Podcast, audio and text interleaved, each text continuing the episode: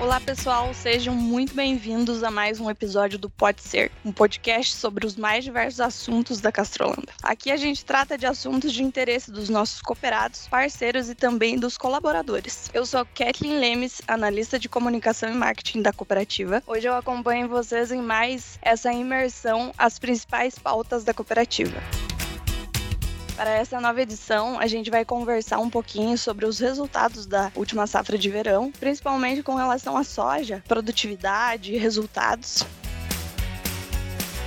Ao meu lado temos uma das idealizadoras do programa, já é conhecida de vocês, a supervisora de compliance, Adriele Schmidt. Oi, Adri, como é que você tá hoje? Oi, Kathleen, tudo bem? Seja bem-vinda, acho que esse é o primeiro episódio aqui conosco, né? Exatamente, eu tô aqui, é minha estreia no, no Pode Ser. Que legal, seja muito bem-vinda. Com certeza vai ser um bate-papo muito bacana, muito divertido e com um tema aí super quente, super bacana para a gente conversar e trocar bastante ideia. Exatamente, hoje a gente trouxe um tema que está em alta agora, né? E praticamente acabou de acontecer, então temos novidades por aí. Também para a gente compor a mesa, hoje a gente tem dois convidados. Temos o nosso cooperado, Peter Greidanos. O Peter também é nosso cooperado há muitos anos, né? Diretor vogal da Gastrolanda, integrante do Conselho da Administração da cooperativa e recentemente também foi empossado diretor-presidente da Fundação ABC, né? A Fundação ABC é a nossa entidade de pesquisa que com outras cooperativas Union trazem tecnologias, pesquisas e muito conhecimento aqui para a cooperativa e para os nossos cooperados. Tudo bem com você, Peter? Olá, é, bom dia a todos. Tudo bem comigo, tranquilo. Queria agradecer a presença e a sua disponibilidade para estar com a gente aqui conversando. Queria que você contasse um pouco da sua trajetória aqui na Castrolanda para a gente começar. Então, é, agradecendo também a oportunidade que vocês estão me dando de poder participar nesse podcast. É, como você já disse, eu sou associado à Castrolanda desde, não recordo bem um ano, mas acho que é 96 que eu entrei de sócio. Então, tem quase, faz a conta aí comigo, alguém aí, 21 21 anos, mais, né? 96, 20, ah, sei lá, alguém faz a conta, é 23 anos, então, já sou sócio há muito tempo. 26. É, 26? 26, é. Daqui a pouco eu ganho um relógio. Meu pai já era associado também, né? Eu, é, eu tenho a formação como é, engenheiro agrônomo, me formei em 87, inclusive trabalhei durante quase cinco anos aqui na cooperativa, na área de assistência técnica, do ano de 87 até 91. Aí, naquela época, eu era responsável pela parte também de campo experimental. Cada cooperativa, ABC, tinha seu próprio campo experimental. A Fundação ABC já existia, mas a área de fitotecnia era responsabilidade de cada cooperativa. Então, isso aí ficava ao meu cargo. A, os ensaios de fitotecnia eram desenvolvidos pela, pela cooperativa Castulanda, aqui na nossa região de atuação, enquanto que a Fundação ABC cuidava da área de fertilidade, controle de doenças, controle de pragas, etc. Então a, a pesquisa já está um pouquinho dentro da minha veia, né? Me formei e logo, logo em seguida comecei a trabalhar com isso aí. E dedicava também meio período do, dia à área de assistência técnica junto aos associados da Castrolanda. Então também tenho alguma experiência na, nessa área de assistência técnica. E a partir de 93 eu passei a trabalhar junto com meu pai na propriedade rural, partir de 97 eu passei a, arrendar nas áreas as propriedades do meu pai, juntamente com o meu cunhado e minha irmã. É, e então hoje, desde então eu sou agricultor, tenho área de atuação aqui em Castro, propriedades rurais próprias e também arrendadas é, aqui em Castro e também no sul de São Paulo, na região de Itaberá. A atividade principal é agricultura, mas também temos uma atividade de suinocultura aqui em Castro a gente pode perceber que a gente está falando com uma pessoa de bastante experiência que sabe do que está falando, né, Peter? É, infelizmente agora você entregou a minha idade, né? Com experiência, já chamou de velho também, né? Que nada, tem aí 26 anos de cooperativa, deve ter o que? Uns 27, 28 Mais anos. ou menos, aí, né? né? Mais ou menos, né? Comecei cedo, é. Todo episódio a gente também tem um colaborador da nossa cooperativa, né? Dessa vez a gente trouxe Marcos Cupra. Se eu estiver pronunciando o sobrenome, por favor, me corrija. Ele é supervisor técnico da agricultura de precisão da Castrolanda. Olá, Marcos, tudo bem? Bom dia, Kathleen, bom dia a todos. Até agradeço novamente o, o, convite, a presença com vocês, para trocar um pouco de ideias, trocar um pouco das informações que a gente tem hoje no nosso dia a dia, nas nossas atividades. Meu nome é Marcos Krupa Rogenski, quase acertou o sobrenome, mas tá, tá perto. É, sou engenheiro agrônomo, formado na Universidade Estadual de Ponta Grossa em 2014. Então já tenho, aí não tenho a bagagem, obviamente, do Peter, mas a gente já está há oito anos aí no, no mercado, tanto muito voltado para a parte da agricultura, né? Então, desde a minha graduação, sempre voltei, sempre foquei muito o contato com o campo, o contato contato com os produtores, né? Até em 2014 fui estagiário da cooperativa Castrolanda, onde tive a oportunidade de rodar com os agrônomos, que hoje são meus colegas de trabalho. E durante toda a minha carreira profissional, voltado na assistência técnica, 2019 tive a oportunidade de retornar para a cooperativa como agrônomo de campo, atendendo um grupo de produtores na região de Socavão, Abapã, Guararema, na região de Castro principalmente, Castro e Piraí. Tive uma oportunidade no ano passado de assumir a supervisão da agricultura de precisão, onde atuo até o momento. Então a gente tem uma equipe de em torno de 12 colaboradores, onde a gente atua tanto no estado de São Paulo como também no estado de, do Paraná, gerando informação, coletando informação a campo, servindo de base para auxiliar nossos produtores, nossos cooperados na tomada de decisão e racionalização de insumos a campo. A gente também tem, além de uma equipe operacional, a prestação de serviços de aplicação em taxa variável de fertilizantes, é, corretivos também. Temos também um analista na equipe que dá um auxílio, contribui com toda essa informação, todos esses dados gerados a campo, que sem dúvida é a maior ferramenta, é a maior fonte de informação informação que nós temos hoje, que, é, como comentei, auxilia e traz uma segurança aí nas nossas recomendações a campo tem bastante experiência também dentro da cooperativa, né, Marcos? Desde 2014. Você comentou que começou como estagiário aqui dentro, né? Muito legal também ver essa evolução dos nossos colaboradores aqui dentro, né, Adri? Exatamente, né? Estamos falando aí de oito anos em que o Marcos começou como estagiário, cresceu, retornou, né? Teve experiência fora aqui, depois retornou para a cooperativa, e isso é muito bacana, né? A gente traz uma visão diferente, entende a nossa cultura aqui como Castrolando, vai para uma outra empresa, entende como é lá, traz os ensinamentos de lá. E a minha primeira pergunta que eu queria fazer também é, inclusive, sobre isso, assim. Marcos, você que teve essa experiência, né, aqui na Castrolanda e em outros lugares, né, há uma diferença desse uso de tecnologia, há diferença de orientação para campo. Como que é o trabalho de vocês como agrônomos, né, dentro daqui da cooperativa e em outras empresas? É similar o direcionamento ou não? Que funciona? Ah, bacana, Adriele. O que, que eu trago de, experiência? Trabalhei em outras cooperativas também, na região de São Paulo. Eu vejo que a base hoje para a gente auxiliar nosso produtor, para a gente alcançar os resultados que nós temos hoje a campo, é uma assistência técnica de qualidade. Vejo um grande diferencial é, na cooperativa Castrolanda, onde é, já trabalho há um tempo, é a qualidade, a questão de treinamentos e principalmente o apoio que a gente tem hoje da Fundação ABC, orientando a gente na tomada de decisão, auxiliando a gente no posicionamento de diversos produtos, facilitando o nosso trabalho também. Isso é de suma importância, é um diferencial que a gente na cooperativa, é, em parceria com a fundação e também com o nosso corpo técnico, com um alinhamento seja diário, seja semanal, traz esses benefícios, essa segurança, né? É, quando eu puxo um pouco para a parte de tecnologia, onde eu estou inserido no momento, é, sem dúvida a gente está bem à frente, a gente está é, despontando na questão do suporte ao produtor. Então, quando a gente fala hoje de tecnologia embarcada, de prestação de serviços, a gente acaba, devido ao custo dos equipamentos, o custo da tecnologia embarcada, a gente acaba muitas vezes observando que o produtor pequeno, médio produtor, muitas vezes não tem nem acesso a essa tecnologia por questão de custo, por questão de viabilidade. Então, tendo um setor hoje é, na cooperativa, no nosso caso também principalmente, que tem um sinergismo com a assistência técnica e um sinergismo com a agricultura de precisão, a gente consegue abranger muito nossa área de atuação e trazer resultados aos nossos clientes e cooperados, sem dúvida nenhuma. Então, eu vejo que o sinergismo dentre essas duas áreas, estruturadas, é, obviamente, é, com o apoio, com o aval da fundação, sempre em conjunto com as tecnologias que estão entrando no no mercado trazem segurança a todos os resultados que a gente observa dessa safra e das de safras anteriores aí com nossos clientes e cooperados.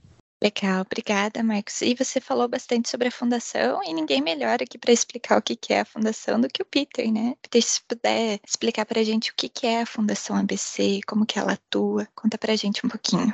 Bom, a Fundação ABC é, é uma entidade de pesquisa, né, uma instituição que já foi criada em 1984. Ela foi criada pelas três cooperativas do Grupo ABC, né, na época, né, hoje Grupo Único. No tempo era Batavo, Castulanda e Capau, e por isso o nome ABC, A de Araputi, B de Batavo, C de Castrolana. Na verdade, o embrião da Fundação ABC já é anterior a 84. Eu acho que foi feita a pergunta aí se a tecnologia é importante na nossa região, na cooperativa. Eu acho que isso foi um, um dos grandes motivadores, drivers de, de crescimento da região aqui do ABC, foi a adoção de tecnologia desde, desde o início da, da cooperativa. Quando a Castrolana se instalou aqui em 1950, quando os primeiros imigrantes vieram para cá, fundaram a cooperativa, desde o início houve a preocupação de trazer tecnologia. Como o Brasil ainda era muito carente de informação tecnológica na área agrária naquela época, já naquela época mesmo os pioneiros trouxeram técnicos da Holanda para auxiliar na orientação dos produtores como produzir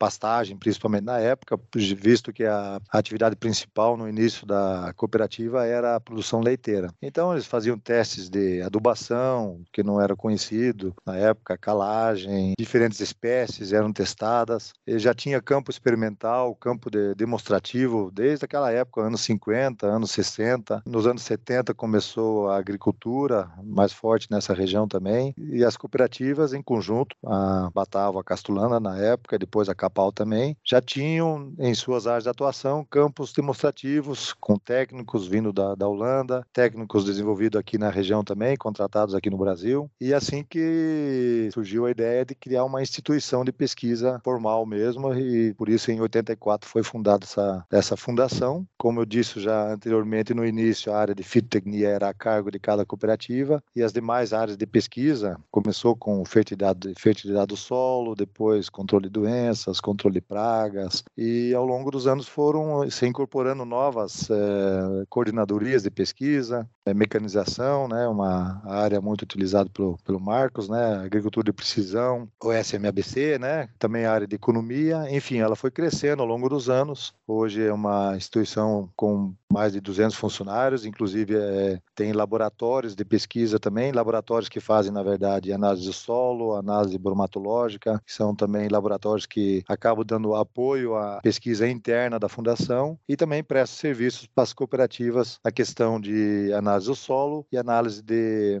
materiais para alimentação animal. Enfim, hoje é a Fundação ABC, ela acaba prestando serviço a, a essas três cooperativas e além dessas três cooperativas, também algumas outras cooperativas que chamamos de mantenedoras. É, as mantenedoras seriam as ABC, e aí temos ainda a Copa Agrícola, que é parceira também, a cooperativa Vidmarsum também é parceira, ela é contribuinte, são, são duas contribuintes. Além dessas duas cooperativas, tem produtores independentes que também são contribuintes, e tem um grupo de produtores lá em Goiás, que também é em torno de 50 mil hectares, que também são produtores contribuintes, e recentemente também houve uma expansão para o lado de Tocantins, né, que a cooperativa Frise abriu uma filial lá. Então temos campo experimental lá em Tocantins também. Aqui na região da ABC tem vários campos experimentais, tem aqui em Castro, tem em Ponta Grossa, tem em Araputi e tem em Itaberá. A área de influência que, que rece acaba recebendo informação da fundação chega em torno de 500 mil hectares, aproximadamente de todos esses das três cooperativas, das mantenedoras e dos contribuintes. Um dado relevante é que o que o produtor produtor acaba pagando em termos de custo por hectare é mais ou menos equivalente a 15 quilogramas de sacos de soja aos preços atuais. Então, esse é um investimento que o produtor acaba fazendo para ter informação de mais qualidade para ele,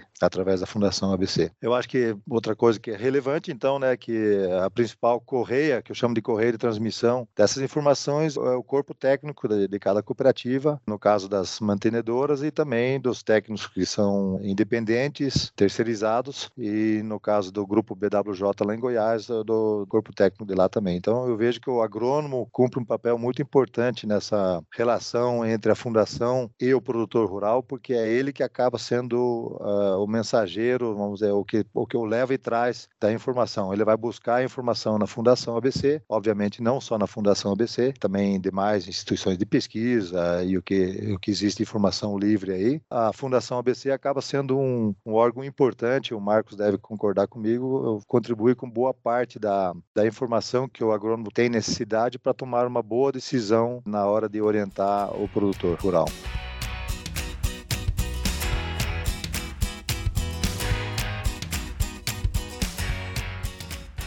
Tecnologia, hum. investimento, pesquisa tem tudo a ver com o nosso tema, né? Atualmente, segundo alguns dados que a gente tem aqui, a Castrolanda registrou uma média de 4.218 quilos por hectare na última safra de soja. O resultado é quase o dobro do que a média do Paraná, 97% a mais, para ser mais precisa. Esses dados estão disponíveis na nossa última edição da revista Castrolanda, que é distribuída para todos os nossos cooperados e também está disponível no site para todo mundo dar uma olhadinha aí depois. Falando um pouco dessa tecnologia, desse investimento e na busca pela pesquisa, Marcos, como é que você enxerga isso atualmente dentro da Castrolanda? Como é que essas pesquisas são aplicadas para trazer mais produtividade para o produtor, para trazer mais tecnologia? Como é que tudo isso é aplicado hoje? Eu acho que boa parte das tecnologias que estão chegando no mercado, que já estão disponíveis, se bem trabalhadas, acompanhadas aí, obviamente, com um corpo técnico, com uma, uma gestão desses dados, vai trazer inúmeras vantagens para o nosso cooperado. A gente tem que, obviamente, fazer uma filtragem do que está chegando no mercado também. A informação, as, muitas tecnologias chegam com grande volume, com grande velocidade, e a gente, obviamente, tem que filtrar o que se encaixa em cada propriedade. Mas, em resumo, o que, que a gente pode falar? A gente traz inúmeras ferramentas hoje pela cooperativa Castrolanda e em parceria, novamente, com a Fundação ABC, como o próprio Sigma. São ferramentas que vão auxiliar na nossa gestão de dados, gestão de informação a campo. Então, o que, que eu vejo hoje de importância e de avanço quando a gente fala em tecnologia? A geração de dados com confiabilidade. A gente precisa gerar cada vez mais informação, uma informação assertiva a campo, que vai ser trabalhada seja por uma inteligência artificial ou seja através dos nossos técnicos. Diversas tecnologias estão disponíveis para o nosso produtor, seja desde imagiamento por satélite, imagiamento por drones, aplicações de fertilizantes e corretivos em taxa variável, como nós trabalhamos, a amostragem de solo é, georreferenciada, são informações, são dados que são gerados e a gente, obviamente, precisa de equipe, de um corpo técnico para poder trabalhar de maneira mais assertiva com todas essas informações. Sem dúvida, é um caminho sem volta. A gente vê que a gente precisa cada vez mais otimizar os, os recursos que a gente tem, ser mais assertivo na, na utilização, trazer mais rentabilidade, mais assertividade em tudo que nós fazemos com nossos cooperados e clientes. A tecnologia, sem dúvida, é o, um grande caminho que a gente tem para isso, né? Seria mais ou menos essa a ideia, essa abordagem. E quando a gente fala em tecnologia, né, para algumas pessoas pode só, só, entre aspas, né, vir à cabeça drones, drones e, e, equipamentos, né, mas a gente tem muita tecnologia na semente, no produto em si, é isso, Marcos? Ou eu estou falando bobagem também? Perfeito, Adriele. É, hoje, sem dúvida, quando a gente fala, até dados de pesquisa trazem para a gente que até 2050 a gente tem que aumentar cerca de 70% a nossa produção de, de alimentos, né, população é, estimada de 10 é, bilhões de pessoas, é, a gente precisa, além da tecnologia tecnologia embarcada em máquinas, na utilização dos insumos, a gente precisa também da tecnologia embarcada nos cultivares, nos híbridos, né? Então, o avanço genético, o melhoramento genético, sem dúvida, é o grande ganho que a gente tem para poder estar tá dentro do mercado. Seja uma tecnologia que vai auxiliar a gente num controle de determinadas plantas daninhas, na resistência, na tolerância da planta, ou até mesmo o ataque de pragas, né? Então, tecnologias como o Extend, a, a Intacta 2 Extend, Soja Enlist, então, são ferramentas, são tecnologias que entram, estão entrando no mercado e a gente tem que ter cuidado na utilização delas, obviamente, mas sem dúvida vão auxiliar a gente poder melhorar e manter cada vez mais nossos tetos produtivos, né? Seria mais uma das ferramentas que a gente tem disponível. Claro que sempre aliado com o corpo técnico, com o apoio da pesquisa, para entender qual tecnologia ou qual é, informação ela vai estar de acordo com a nossa região, com a nossa área de atuação, com a nossa realidade, porque muitas vezes a gente tem, como comentei, a gente tem muita, muita informação, muitas ferramentas chegando e é possível muitas vezes a gente até descartar excelentes ferramentas ferramentas por um mau uso ou um uso inadequado. Então, é muito comum a gente observar que a gente tem recomendações de determinados materiais que vão bem em São Paulo, mas não vão bem no Paraná, por exemplo. Vão bem em Castro, mas não vão bem já em Piraí e Ventania. Então, são excelentes tecnologias, excelentes materiais, só que o apoio da pesquisa, como estou reforçando, propriamente a fundação, os nossos eventos que a gente faz também pela cooperativa, os nossos parcelões, isso ajuda a gente a tomar decisão e validar as tecnologias que estão chegando, estão disponíveis para a gente aí na nossa área de atuação na assistência técnica técnica também vinculado à agricultura de precisão. Eu ia justamente perguntar sobre essa diferença, né? Se tem essa diferença de uso tecnológico aqui no Paraná ou em São Paulo, né? E o Marcos já colocou para a gente que tem esse cuidado, né? A gente tem que utilizar a tecnologia da forma correta no local correto, né? E acho que eu queria aproveitar aqui também e perguntar para o Peter, ele como produtor, né? Comentou que tem áreas aqui no Paraná e em São Paulo, se ele sente essa diferença no campo, na sua produção, né? Essa diferença de uma tecnologia que pode ter utilizado aqui no Paraná e deu certo, mas lá em São Paulo não deu tão certo assim, ou deu mais certo ainda. Não sei se existe mais certo, mas se foi, teve um resultado ainda melhor, né? Eu acho que é, embora as realidades de clima e solo não sejam as mesmas, as tecnologias, a maioria delas, elas se adaptam para cada região. Então, eu vejo que as, existem tecnologias é, de semente, tem, tem sementes, variedades que vão se adaptar lá e não vão se adaptar aqui no Paraná e vice-versa também, né? É, isso em termos de cultivares de soja, milho, trigo, etc. Mas a base da geração da informação eh, continua sendo a mesma. A gente tem que ter essas ferramentas que o Marcos falou de poder avaliar quais são as cultivares que vão se adaptar lá e quais que vão se adaptar aqui no Paraná. E a Fundação ABC recentemente desenvolveu uma ferramenta muito importante para isso aí, que é o ABC Gen. Então, é uma ferramenta na plataforma dentro da Fundação ABC, onde de uma forma bem simples e fácil, o produtor ou técnico ele vai inserindo as características do solo dele, do clima, da região, a tecnologia que ele pretende adotar e de forma automática essa ferramenta vai dando indicações de quais cultivares de soja, milho ou trigo melhor se adaptariam para a sua situação. Então, acho que é uma ferramenta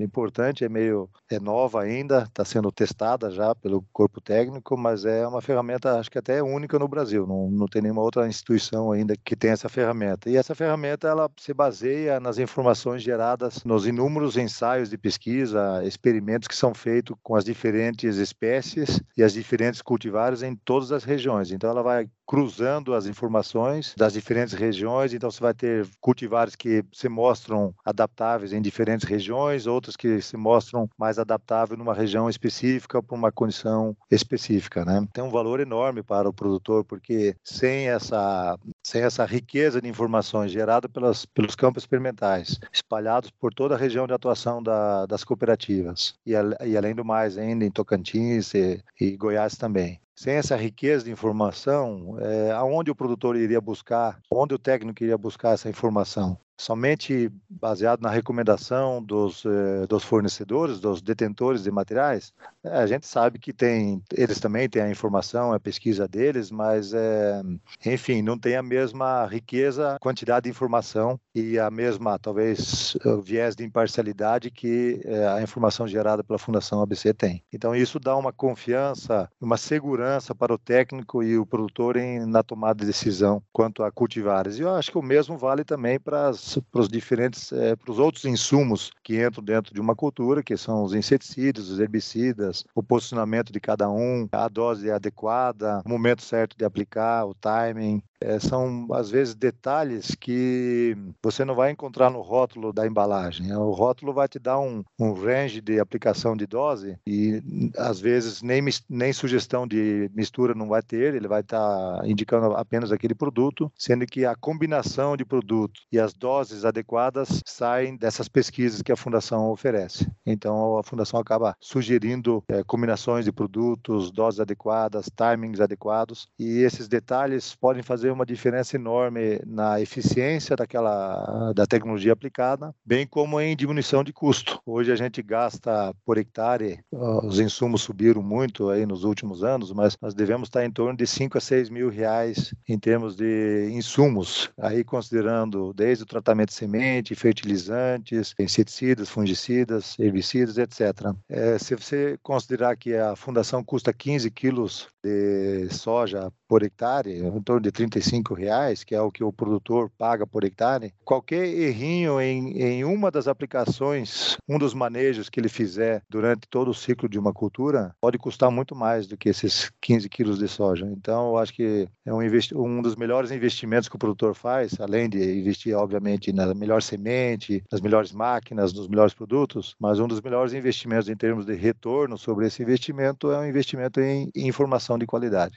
Bacana até, aproveitando um pouco do gancho do, do Peter, eu acho bacana essa questão de, de todas essas informações que são geradas é, através do nosso controle que tem, principalmente pelo Sigma. A gente fala de preenchimento da data de plantio, qual adubação que foi utilizada, qual foi a data das aplicações. É, todas essas informações, sem dúvida nenhuma, a médio, longo prazo, vão servir até de orientação, indicação é, para a validação desses produtos também, por exemplo. Então, a escolha da melhor época de plantio para a resposta de cada material, como o Peter comentou, é, a gente tem realidades em São Paulo e, e no Paraná, então a gente tem hoje uma ferramenta, é, acho que é o ABCGEM pela, pela fundação, que traz uma orientação e facilita muito a gente entender nossa realidade e com o acúmulo de informações linkadas com precipitação, com a, principalmente a questão climática, vai trazer mais segurança, cada vez mais segurança para a gente poder trabalhar numa recomendação para o nosso cooperado e para o nosso cliente, né? sem dúvida nenhuma. É, tudo isso atrelado a toda essa base de dados que a gente está gerando a campo, né? que vai ser utilizada, é utilizada nas nossas tomadas de decisão. Porque se a gente for muitas vezes escutar por questão de empresa, ah, o meu produto é sempre melhor, sempre vai dar mais sacas por hectare, então se for colocar tudo na ponta do lápis, a gente já estava estourando em produtividade. Então a gente precisa, obviamente, de um norte, coletar essas informações, trabalhar com a inteligência dessas informações para que a gente seja cada vez mais assertivo na utilização dos nossos insumos. Sempre tiveram um peso significativo, ainda mais nas épocas que nós estamos passando, um preço mais significativo no custo total de produção, como o Peter bem comentou.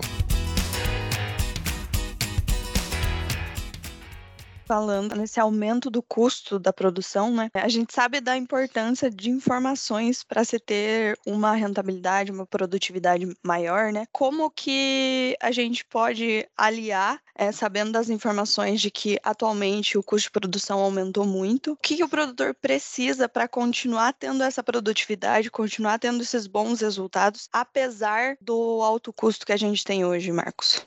Hoje na minha realidade, no que eu trabalho, principalmente na questão da agricultura de precisão, é uma forma que nós temos para poder ser mais assertivo, obviamente, e muitas vezes a gente ter uma redução no nosso custo de produção. É importante ressaltar que nem sempre a agricultura de precisão é redução de custo, ela é assertividade, né? Mas, ah, sem dúvida, o uso de tecnologias para a gente estratificar nosso solo de maneira geral, reconhecer a variabilidade que está presente dentro dele, seja em termos de fertilidade, seja às vezes até na, própria cultura, na resposta da, da cultura, sem dúvida é uma ferramenta que a gente gente tem para ter uma economia e uma assertividade na utilização dos insumos, né? Então a gente hoje atua com agricultura de precisão desde 2014, né? A gente observa que a gente tem em muitos casos uma otimização, uma redução na utilização do calcário, por exemplo, na utilização de um gesso, que são ferramentas hoje que trazem, são a base hoje muitas vezes do resultado que a gente tem nas nossas produtividades, dá a condição para que a planta explore todo o seu potencial. E muitas vezes a gente observa que alguns produtores trabalhando na média, por exemplo, não reconhecendo a variabilidade presente na, na sua área de produção produção acabam investindo mais de maneira desnecessária na utilização desses insumos. A gente já faz acompanhamento e alguns produtores também na questão de fertilidade do solo, como está sendo esse avanço, a gente observa que muitas vezes a gente tem um caixa suficiente no solo para que a gente possa é, manter um, uma, uma, excelente produtividade e aproveitar o insumo que está em excesso no, no, solo. Um exemplo, dessa forma a gente consegue aproveitar o que a gente tem disponível e economizar muitas vezes a aquisição de um fertilizante ou reduzir, obviamente, a adubação dele de acordo com a necessidade de cada cultura e do que a gente tem de reserva. Então, a questão da tecnologia, a entender a variabilidade, trabalhar dentro da variabilidade, eu vejo que é uma excelente ferramenta para trazer, em muitos casos, a economia e também melhorar o que a gente já faz hoje, fazer ter mais assertividade é, nas nossas recomendações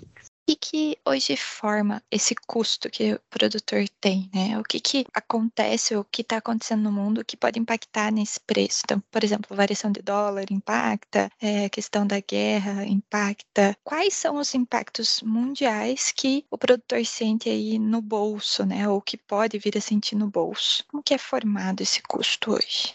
Bom, o custo de uma lavoura é formada por todos os inputs, né, todos os insumos. Aí, aí entra também a mecanização. E a gente percebeu que desde o início da pandemia, que foi praticamente há mais de dois anos, né, quase indo para três anos. O que ocorreu desde a pandemia foi que, num primeiro momento, nós tivemos um choque econômico que causou uma desvalorização da nossa moeda, o dólar ficou mais caro e, como boa parte dos nossos insumos, e inclusive as máquinas, tem seu custo estreitamente linkado ao custo do dólar, então a gente observou que desde 2020 tivemos um incremento dos insumos de uma forma geral. Começou principalmente com os fertilizantes, que hoje estão praticamente o dobro do preço do que eram dois anos atrás, mas isso também foi lentamente refletindo para um, os insumos químicos, de uma forma geral, e inclusive as máquinas. Hoje, as máquinas a gente compra também praticamente é o dobro do preço, o custo delas de aquisição é o dobro do que dois anos atrás. E, obviamente, que tudo isso aí impacta na formação do custo de uma lavoura. Felizmente, também eh, os preços das nossas commodities acompanharam esse aumento de, de custo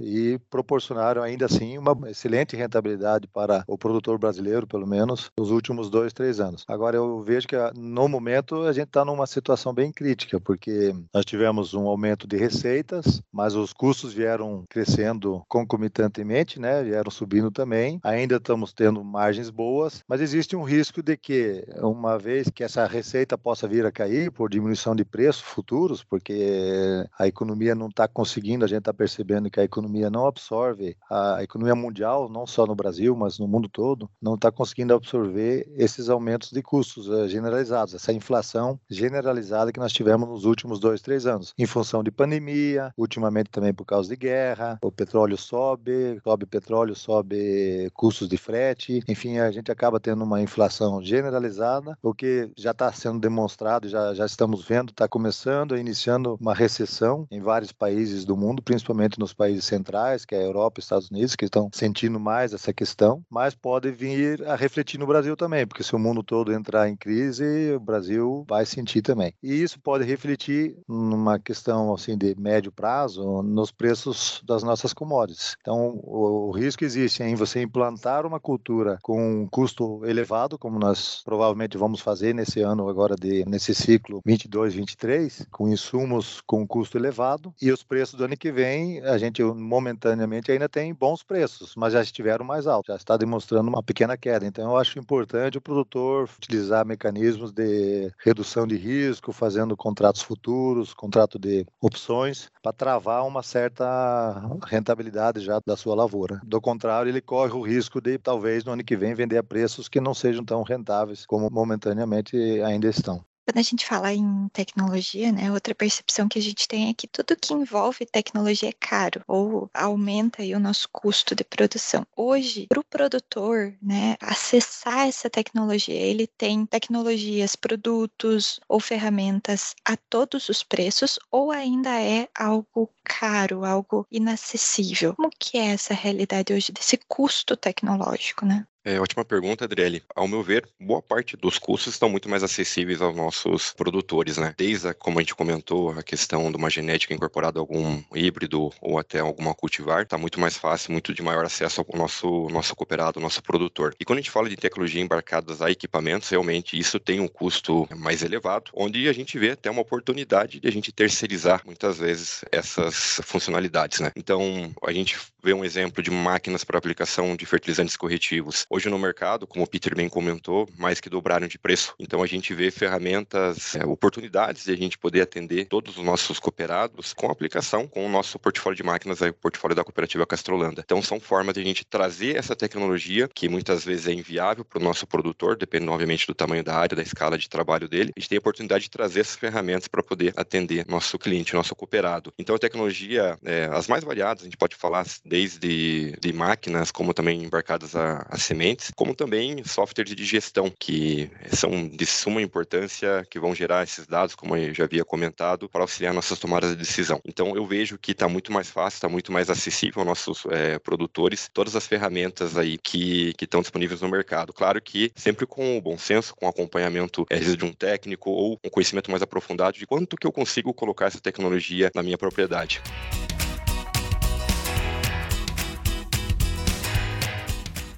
Eu vejo muito relacionamento aqui com o que a gente está falando, né? Com dois grandes valores aqui, falando da castrolana, né? Que é a criatividade, né? Esse desenvolvimento do que fazer, do que fazer melhor, né? Mas também o comprometimento, né? Com a entrega, com o resultado, né? E a Kathleen pode falar melhor, né? Kathleen, que você puxou o gancho aí no comecinho sobre a nossa entrega, né? Desse ano, dessa safra, né? Se puder trazer o número pra gente e o Peter e o Marcos comentarem também um pouquinho o que que gerou esse número, né? Qual é a perspectiva de, de futuro também, o que, que impactou nesse número, o que, que impacta nessas entregas anuais que a gente tem das safras também. Esse ano a gente teve um recorde na safra de verão, né? A gente conseguiu números muito bons com relação à produção de soja, mas também o milho teve um destaque nessa última safra, né? Já é recorrente nos últimos anos esse aumento da produtividade, a gente estar conseguindo números cada vez maiores, né? Queria saber de vocês se tem algum segredo para a gente continuar nesse caminho bom, assim, para a gente continuar com esses resultados, continuar trazendo essa produtividade para o produtor.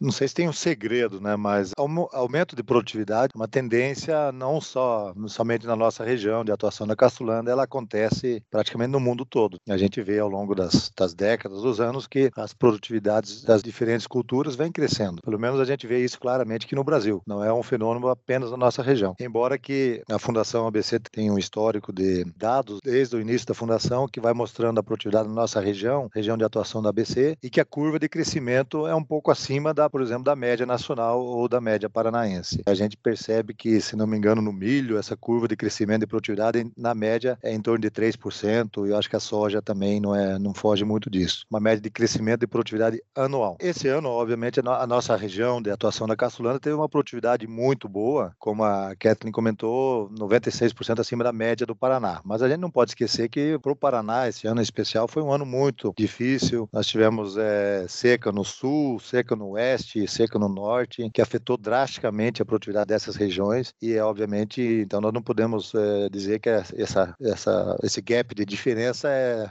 é mérito nosso, na verdade é questão do clima. Mas, de qualquer maneira, a nossa região, a região de atuação aqui nos Campos Gerais e a atuação da Caçulana, em geral, atinge médias, historicamente médias acima da média paranaense, acima da média brasileira. E boa parte disso é fruto da adoção de tecnologia, que já é uma, uma coisa histórica também, recorrente desde antes até da Fundação ABC existir, ao longo de toda a história das três cooperativas. Está no DNA da, da cooperativa Castulanda e, e, eu acho que também da Frise e da Capal. Está no DNA do nosso produtor, né? Ele, ele foi percebendo né, que esse investimento em tecnologia, em informação, traz retorno. E isso se reflete no crescimento da área de atuação das cooperativas, no crescimento individual de cada produtor, seja o agricultor, seja o pecuarista. A gente vê crescimento de produtividade também. Eu esqueci de comentar naquele naquele momento lá sobre as áreas de atuação da fundação, as coordenadorias, mas uma coordenadoria muito importante é a coordenadoria de forragens e grãos, que faz as pesquisas para a área de produção de leite, principalmente, avaliando as melhores espécies de forragens, avaliando as melhores cultivares de milho para silagem. E a gente vê um incremento muito grande também na produção, não só agrícola, mas na produção de leite na nossa região e na rentabilidade dos nossos produtores, fruto também de investimento em tecnologia.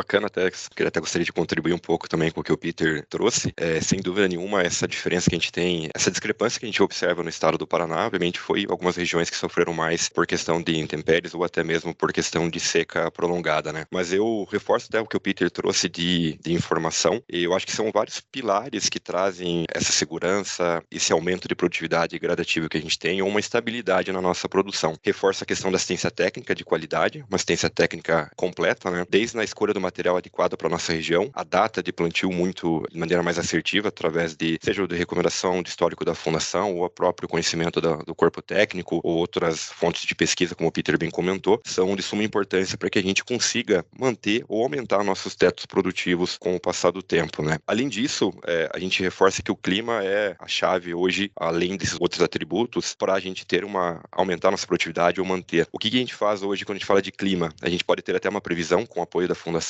de como que vai ser a safra, se vai ser um El Ninho, Laninha, tem a possibilidade de já se precaver de certa forma como a gente vai ser o aporte dos nossos insumos ou até mesmo qual vai ser a nossa estratégia para poder colocar determinados materiais ou datas de plantio. Mas sem dúvida, eu reforço que a gente ter uma estrutura de solo, uma correção adequada de solo, vai trazer grandes ferramentas, grandes opções para que, em casos de veranicos, de condições não tão adequadas para nossas culturas, a gente consiga manter ou, como essa questão dessa safra, aumentar nossos tetos produtivos. De maneira geral, a gente pode observar que o nosso clima no mês de outubro foi, foi muito bom, a gente teve até excesso de chuva que acabou atrasando o plantio em algumas regiões. Novembro, dezembro, a gente teve um período de veranico, mas como a gente teve um, um excesso de chuva em outubro, a gente pôde sustentar um pouco a cultura no campo, emitindo raiz, é, se desenvolvendo. E janeiro, quando a gente entra, fala um pouco de florescimento, enchimento de grão, a gente teve um bom volume de chuvas, né? Então isso também contribuiu bastante para que a gente pudesse aumentar os nossos números em termos de produtividade. Obviamente, sempre levando em consideração quando a gente passa por períodos de veranico, períodos de seca, um solo estruturado, desde a, um perfil de solo estruturado, bem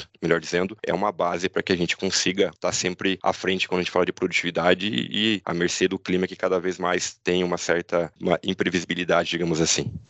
Você falou, Marcos, do clima. E tem duas perguntas aqui que eu gostaria de fazer. Com quanto tempo de antecedência é, a gente consegue ou precisa avaliar o clima para poder iniciar a produção? E você bem comentou agora no final, né, sobre essa mudança climática muito forte, né? Tem algumas pessoas dizem que daqui a pouco a gente não tem mais estações do ano, né? Porque todo dia a gente tem as quatro estações. Vocês acreditam nessa mudança tão radical do tempo. Vocês já veem essa mudança nos últimos anos. A gente sabe que isso impacta diretamente né, nesses resultados, como você bem colocou, mas a questão é com quanto tempo de antecedência a gente precisa avaliar essa questão climática para iniciar a produção e se essa mudança climática tão extrema, né, se vocês estão observando isso no campo e na produção em si.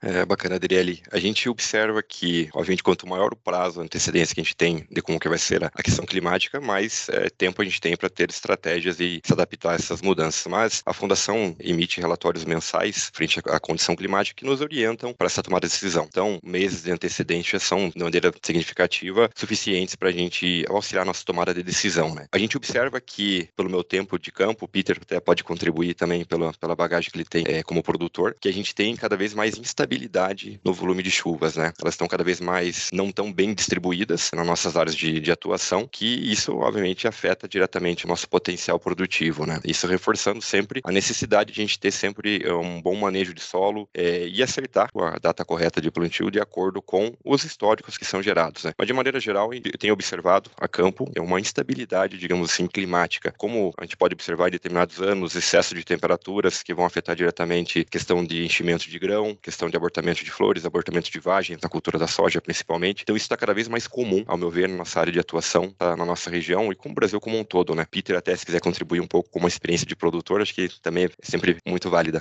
Como experiência de agrônomo, né, desde, desde 87 e depois como produtor a partir de 93, digo assim, variações em termos de clima, eu presenciei desde o início. Eu acho que o que a gente percebe hoje em dia é que como o mundo está super interconectado, a gente acaba tendo muito mais informações do que está acontecendo no mundo inteiro. Então a gente ouve falar da seca aqui, da tempestade ali, do furacão lá, é, do excesso de chuva acolá, mas em termos de, vamos falar assim, mais da nossa região aqui, desde o início que eu, desde o início de agrônomo, depois como produtor, sempre tivemos anos um pouco mais secos, depois um ano mais chuvoso. Obviamente eu não atuava na região de São Paulo naquela época, mas aqui em Castro. A gente aqui está numa região que é de clima abençoado, nós temos aqui uma, uma regularidade maior do que outras regiões, então talvez a gente aqui não tenha sentido tanto essas variações que tem tido no clima. A gente percebe que outras regiões do Brasil, Santa, é, Rio Grande do Sul especialmente, oeste do Paraná, realmente tem sofrido com secas mais recorrentes. Não sei como é que era isso lá 30 anos atrás. A gente talvez não ouvia falar tanto, é, mas talvez já fosse assim também. É sabido que, no, se não me engano, no ano de 63,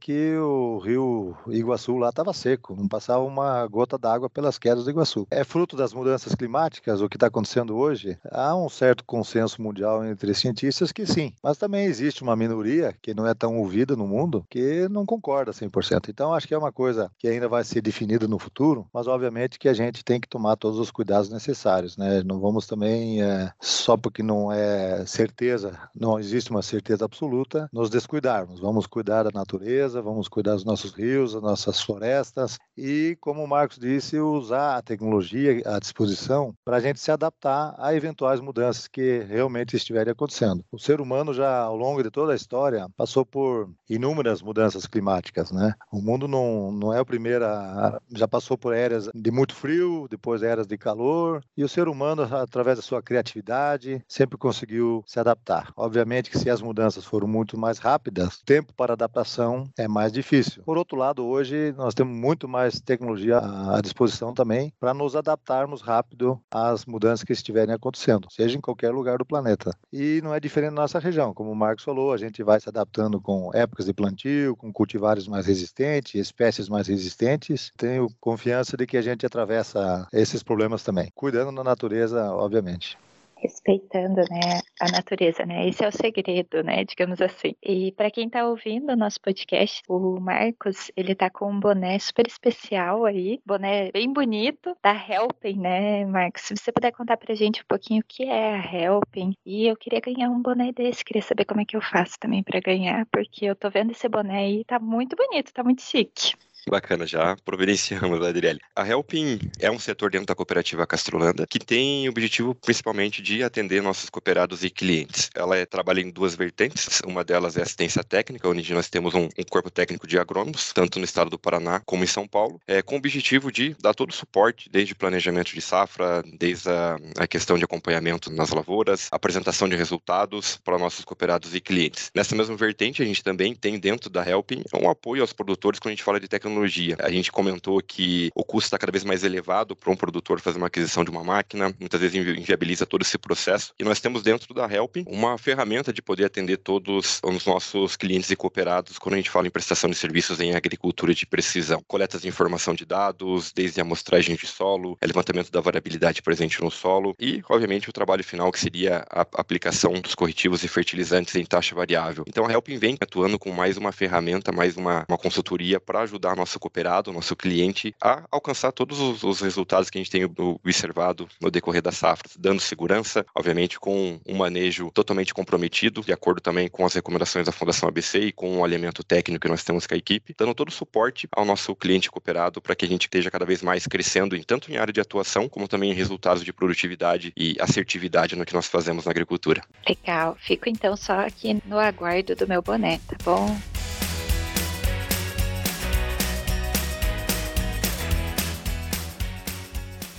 Então, pessoal, eu acho que a gente vai se encaminhando para o fim do nosso programa. Queria agradecer a presença de todos. Muito obrigada por terem topado conversar com a gente, trazer todas essas informações para os nossos ouvintes, para os nossos cooperados. Acreditamos aqui que disseminar informação é o que move o nosso mundo, né? Muito obrigada pela presença de vocês. Queria que vocês compartilhassem um pouquinho mais e deixassem um recado para quem está ouvindo a gente.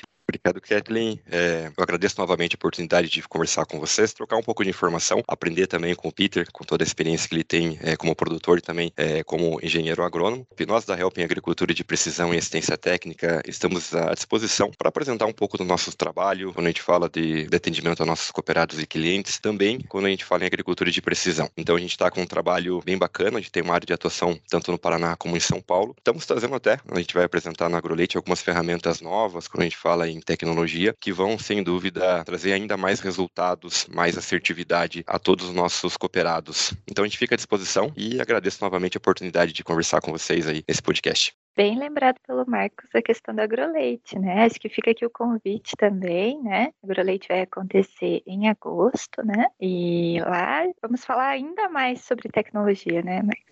Da minha parte também, quero agradecer né, essa oportunidade que tive de poder conversar com vocês e ter esse papo agradável aí sobre esses temas de tecnologia, de produção, etc. Tudo aquilo que tratamos hoje. Pude aprender também com o Marcos e com a troca de informações que nós tivemos aqui. Falando como produtor rural, também tenho, compro os serviços da Helping. A Helping é, me dá assistência aqui na, na área de atuação aqui do Paraná, de Castro. Tenho sentido que tem sido muito útil para mim, tem me auxiliado bastante nas tomadas de decisões aqui dentro da minha propriedade rural. E falando como representante da Fundação ABC, eu quero dizer que a Fundação ABC é, sente-se orgulhosa em poder ser parceira da cooperativa Castulanda, do corpo técnico dessa cooperativa, em poder trabalhar trabalharmos com em quatro mãos para oferecermos as melhores informações, as melhores tecnologias para o nosso associado, que afinal de contas é uma das missões da nossa cooperativa. E desejo a, a todos aqueles associados, aqueles produtores que estão ouvindo, que eles possam ter uma excelente excelente safra, um excelente ano 2022, 2023, que logo, logo estará se iniciando. Muito obrigado.